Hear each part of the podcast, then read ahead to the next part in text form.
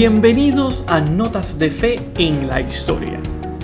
¿Sabía usted que a finales del primer siglo la mayor parte de los pontífices de la iglesia primitiva fueron todos martirizados a causa de la persecución del imperio romano? En la última cápsula nos quedamos hablando de San Lino y hoy vamos a observar tres pontífices que fueron los que clausuraron ese primer siglo de la historia de la iglesia. San Anacleto, San Clemente I y San Evaristo. San Anacleto o San Cleto era el segundo sucesor de San Pedro. Era de origen romano, hijo de Emiliano, nacido en la calle Patricia de la región o barrio Quinto. Y habiéndole convertido a la fe el apóstol San Pedro, se hizo discípulo suyo y en la misma escuela de este maestro aprovechó tanto en tan poco tiempo que fue ejemplo y modelo de todo el clero de Roma, así por su celo como por su fervor y admirable devoción. Con su afabilidad conquistaba los corazones de todos, hasta de los mismos paganos, y el gran amor que profesaba Jesucristo daba a entender que había heredado de San Pedro aquella singular ternura con que éste había mirado siempre al Salvador.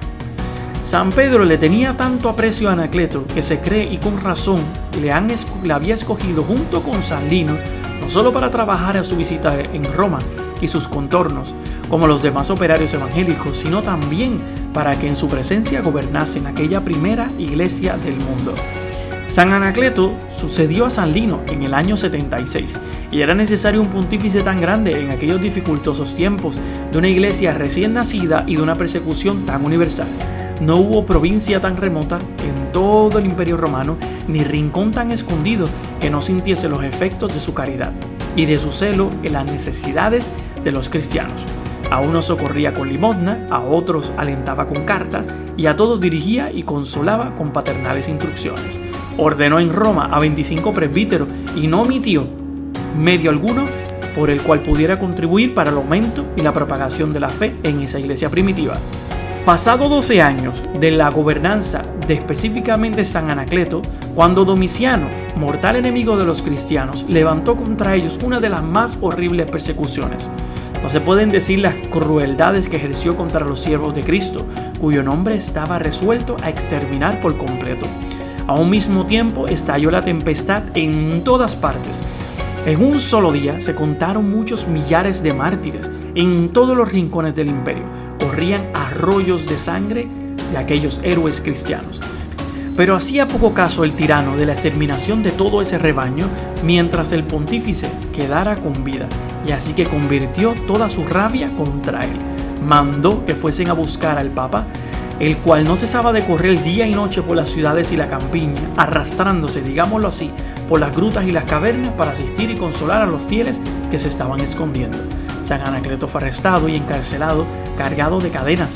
La alegría que mostraba en aquel momento de tanta tristeza, con admiración de todos, acreditaba el deseo que tenía de derramar su sangre por Cristo pero la impaciencia con que estaba el tirano por verle acabar la vida le arrojó muchos tormentos. Fue martirizado en Roma el 26 de abril del año 88 y se conserva su cuerpo en la iglesia de San Pedro en el Vaticano y se muestran algunas de sus santas reliquias en las de San Pablo en la Plaza Colonna. San Clemente fue el tercer sucesor de San Pedro, después de Lino y Cleto, y gobernó a la iglesia desde el año 93 hasta el 101.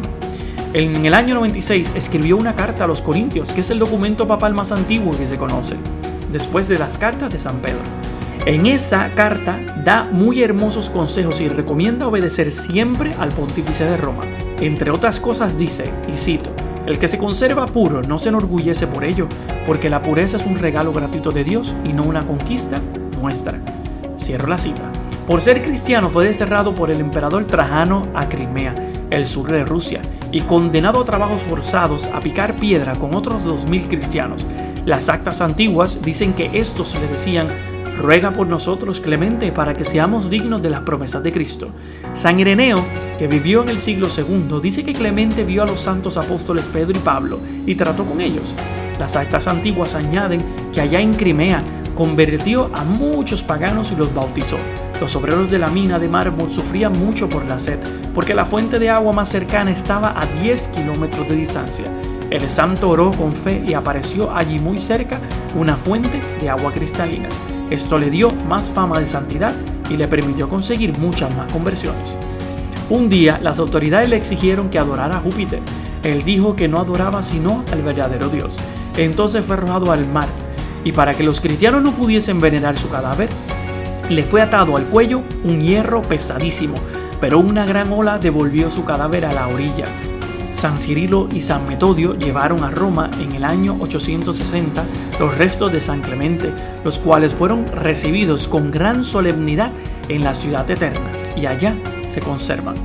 San Evaristo, el Papa número 5 de la Iglesia Católica y sucesor de Clemente I, ocupó ocho años la silla de Pedro, cubriendo el extremo del primer siglo y el principio del segundo, aproximadamente del año 98-99 hasta aproximadamente 106 o 107.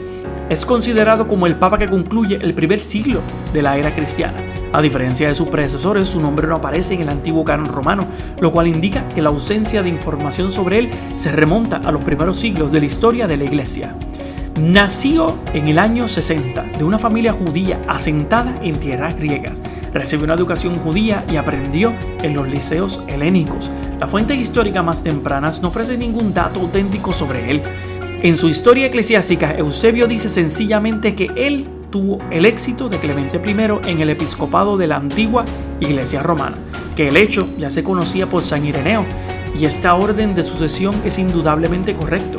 El Liber Pontificalis dice que Evaristo vino de una familia helénica y era el hijo de un judío de Belén. Se desconocen los datos de su conversión al cristianismo, pero se le ve en Roma como uno de los presbíteros muy estimados por los fieles que, lleno de celo, eleva el nivel de la comunidad de los cristianos de la ciudad entregándose por completo a mostrarles a Jesucristo.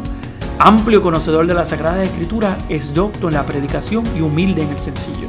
San Evaristo sucedió a Clemente en la sede romana durante el reinado de Trajano. En los años de su pontificado aparecen muchas fuentes, pero se desconoce específicamente su martirio. Se sabe que su nombramiento fue el 26 de julio del año 108, que fue nombrado papa tras haberse resistido por humildad con toda la fuerza posible a asumir la dignidad que comportaba tan alto cargo. Se conoce de sus actividades principales que llegó a presidir tres ceremonias de ordenación, 17 sacerdotes, dos diáconos, 15 obispos. También instituyó un grupo de tres diáconos que debían velar por el mismo Papa y su predicación. La fecha exacta de su muerte es desconocida, ocurriendo alrededor de 117. Fue enterrado cerca del sepulcro de San Pedro en el Vaticano. Si deseas conocer más sobre la historia de los papas, continúa escuchando estas cápsulas de notas de fe en la historia. Pero recuerda escuchar Notas de Fe y Vida todos los jueves por tu plataforma favorita.